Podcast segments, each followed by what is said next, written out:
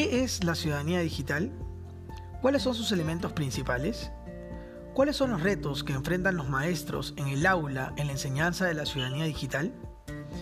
¿Qué hacer para llevar la alfabetización digital a las escuelas?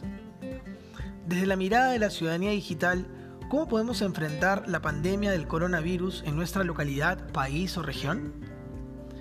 Estas preguntas serán respondidas por nuestro tercer invitado en EdTech Tips, Pedro Aparicio, desde México, un amigo, docente y líder de la comunidad de educadores Google de su país. Viernes 20 de marzo al mediodía, hora peruana, nuestro tercer episodio. No te lo puedes perder. Soy Alberto Grados desde Lima, Perú y este es el canal de EdTech Tips.